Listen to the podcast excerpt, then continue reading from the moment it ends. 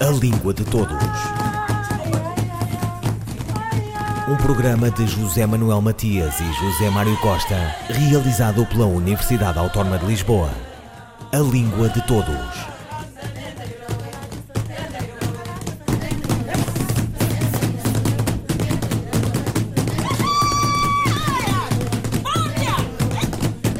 Consolidação e Crescimento foi o título escolhido para a apresentação pública da rede de ensino do português no estrangeiro para o ano letivo 2020-2021, que se realizou no passado dia 25 de setembro no auditório do Camões, Instituto da Cooperação e da Língua, em Lisboa.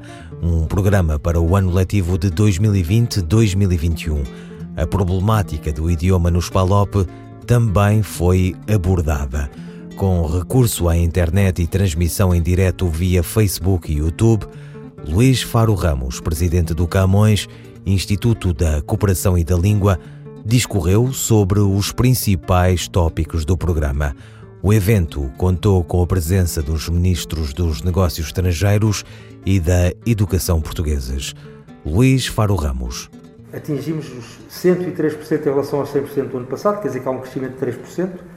Um, isso é muito bom. Vamos ver, vamos ver o que é que acontece. Um, temos informação de que, um, à exceção do Reino Unido, uh, onde algumas escolas nos pediram para iniciar o ano letivo do ensino português um pouco mais tarde, agora em meados de outubro, todas as outras escolas estão a funcionar normalmente e presencialmente até agora. Uh, vamos ver, temos que ir acompanhando a situação. onde tivemos alguma eh, diminuição, mas isso é natural, foi nas certificações, nas certificações da proficiência de português como língua de herança, porque hum, certos países retraem-se, não é, de organizar cerimónias com centenas de alunos e, portanto, era natural, já era expectável que nós tivéssemos uma diminuição no número de certificações. Mas esperamos hum, conseguir recuperar alguns desses números agora nos próximos períodos de exame que são eh, um já em novembro e depois o outro no, no, na primavera do, do, próximo ano.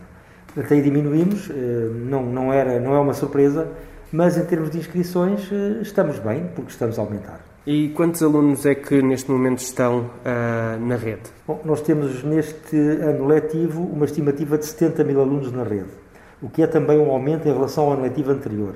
Nós tínhamos o ano passado cerca de 67.500 alunos, este ano esperamos ter 70 mil, portanto é um aumento. Uh, temos também mais professores, aumentámos o número dos nossos professores de 317 para 320. Temos mais dois horários em França e mais um horário no Reino Unido, como eu referi há pouco, para a escola bilingue. Uh, e, portanto, uh, números em crescimento. Um, 70 mil, estou a falar, diga-se, da rede oficial e da rede apoiada. Como sabe, a rede apoiada um, e a rede oficial, digo esta que estamos a falar, um, que é sobretudo na Europa, uh, mas também uh, na África do Sul, Zimbábue e Namíbia, aí o ano letivo só começa agora em janeiro, e a rede apoiada, que tem basicamente quatro países, que são os Estados Unidos, o Canadá, um, a Austrália e a Venezuela. Portanto, uh, estes 70 mil alunos que eu estou a referir dizem respeito às duas redes, à rede apoiada e à rede oficial. Uh, houve um aumento também uh, dos países onde, onde está a rede, onde a rede, ou prevê-se que haja um aumento também do número de países onde a rede estará presente? Eu penso que se está a referir uh, aos países onde o português é uma opção curricular no ensino secundário. Na realidade, nós neste momento já temos 33, esperamos aumentar esse número para 35, o que é muito bom. Esperamos que em breve a República da Irlanda e a Escócia se possam juntar aos 33 países onde o português já é, neste momento, uma opção curricular no ensino secundário. Portanto, é também eh, um bom índice em termos daquilo que eh, é o objetivo, ou um dos objetivos do nosso, da nossa intervenção na promoção da nossa língua, que é precisamente a projeção internacional dessa língua. E em relação a cátedras, uh, sei que há mais cátedras este ano. Há mais cátedras, eh, a situação que estamos a viver não permitiu que nós avançássemos já com algumas que estavam já na fase final, muito, muito, muito já negociadas com as autoridades, com as universidades e estabelecimentos de ensino dos outros países. mas eu espero que em breve nós possamos vir a concretizar mais seis, das quais eu gostaria de salientar cátedras que têm nomes ilustres, desde logo a cátedra Lídia Jorge, que é uma cátedra que verá a luz do dia, espero não daqui a muito tempo, na Universidade de Genebra, na Suíça, e também as cátedras Vieira da Silva e Mário Soares, em França. Mas, como digo, eh, neste momento, a situação que todos estamos a viver obrigou-nos a uma certa pausa, um certo pausar nestes processos. Eh, não diminuiu, como é evidente, o interesse, portanto, são, são questões que vêm sendo negociadas e que levam algum tempo, mas que já estavam todas numa fase final de negociação. Portanto, eu espero muito sinceramente que, eh, ainda durante este ano letivo, mas repare, falo, eh, enfim, é a nossa expectativa, porque como as coisas andam, já não podemos ter certezas praticamente em relação a nada disto. Mas enfim, espero que a situação permita que essas novas cátedras venham a ser criadas. Deixe-me dizer-lhe que o aumento de cátedras é uma aposta forte.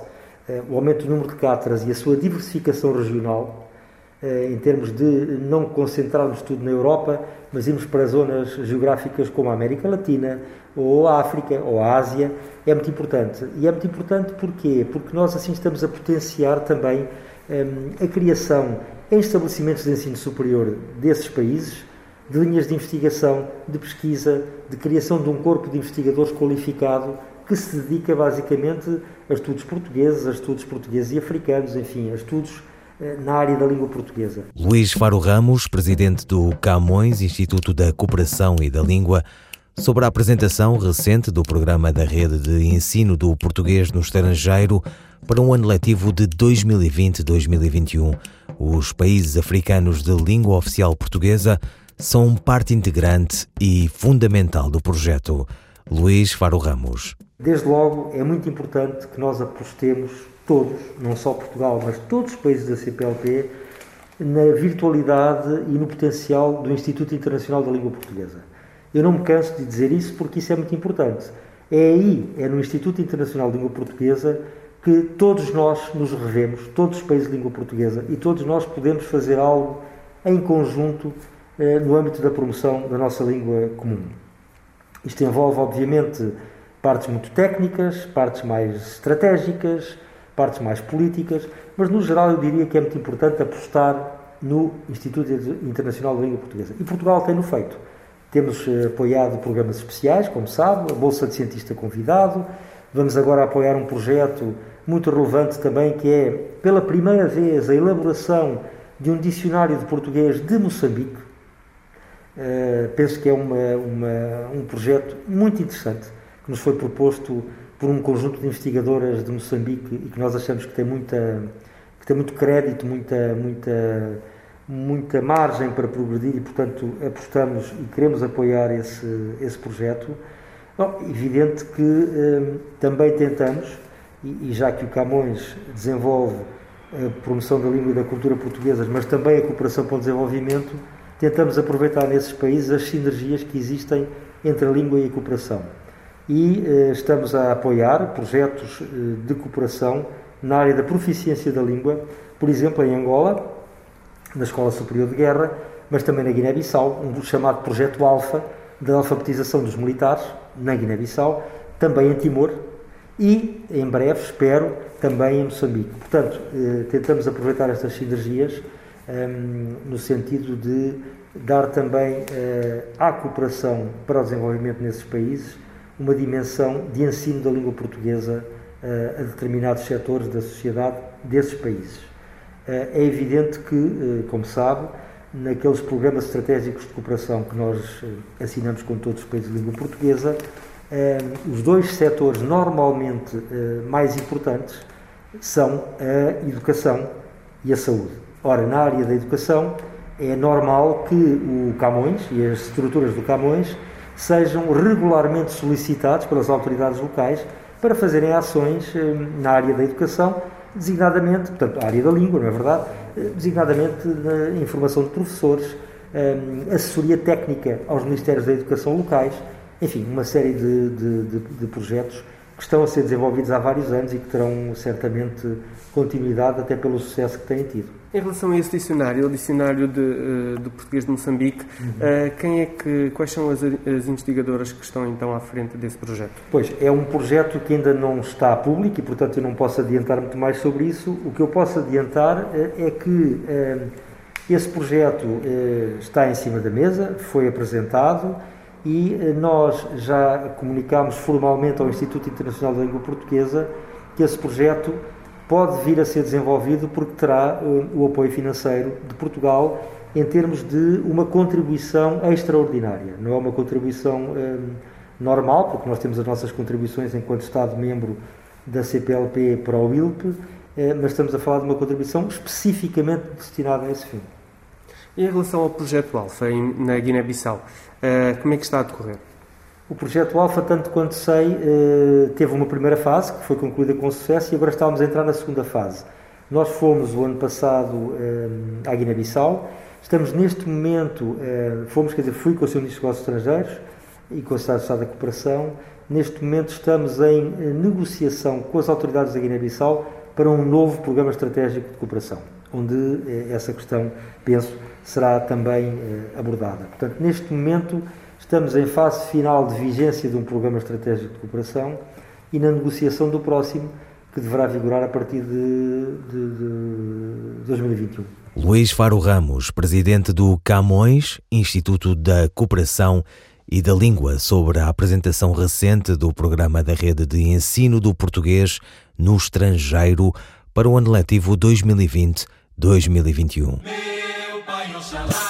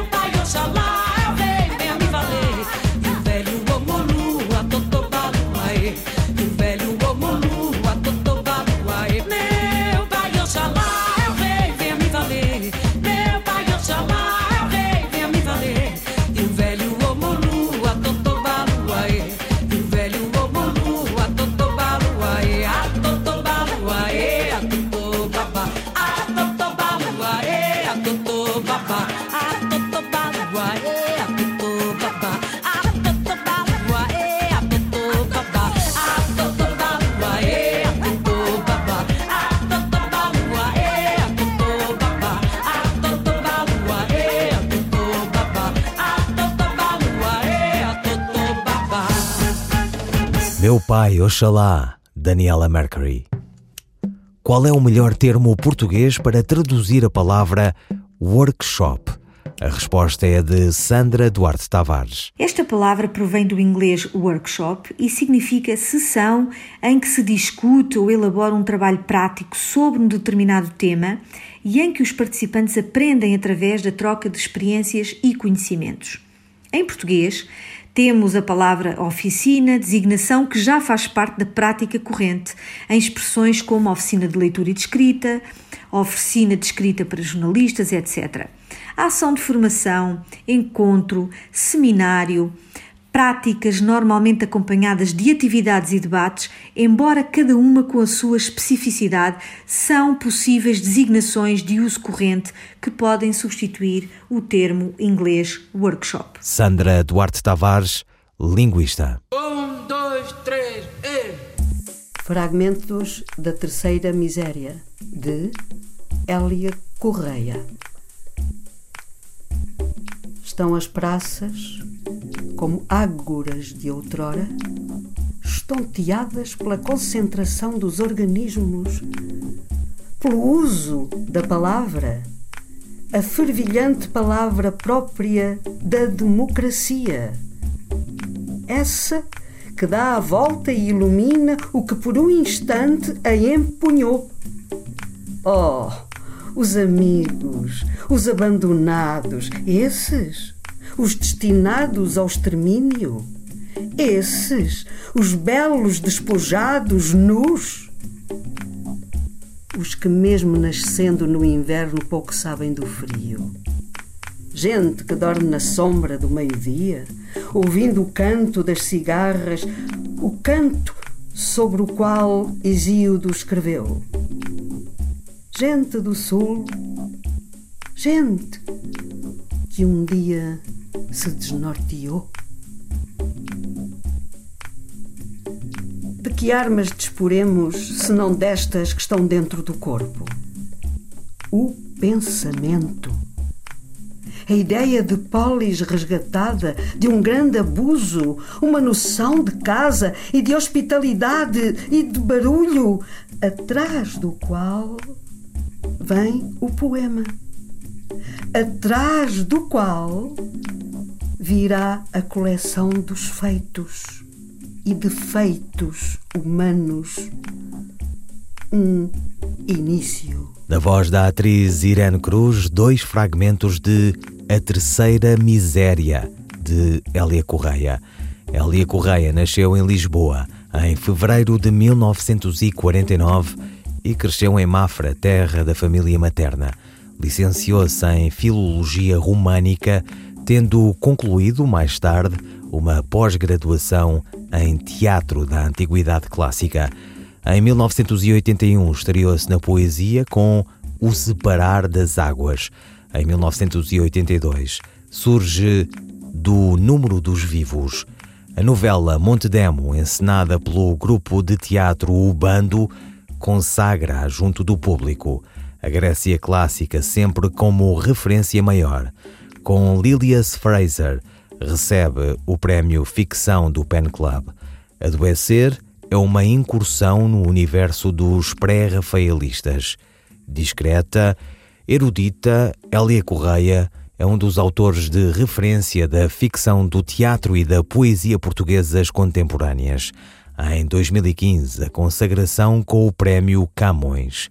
Ouviram Língua de Todos, as despedidas de José Manuel Matias, José Mário Costa, Luís Carlos Patraquim, Miguel Roque Dias e Miguel van der Kellen. A Língua de Todos.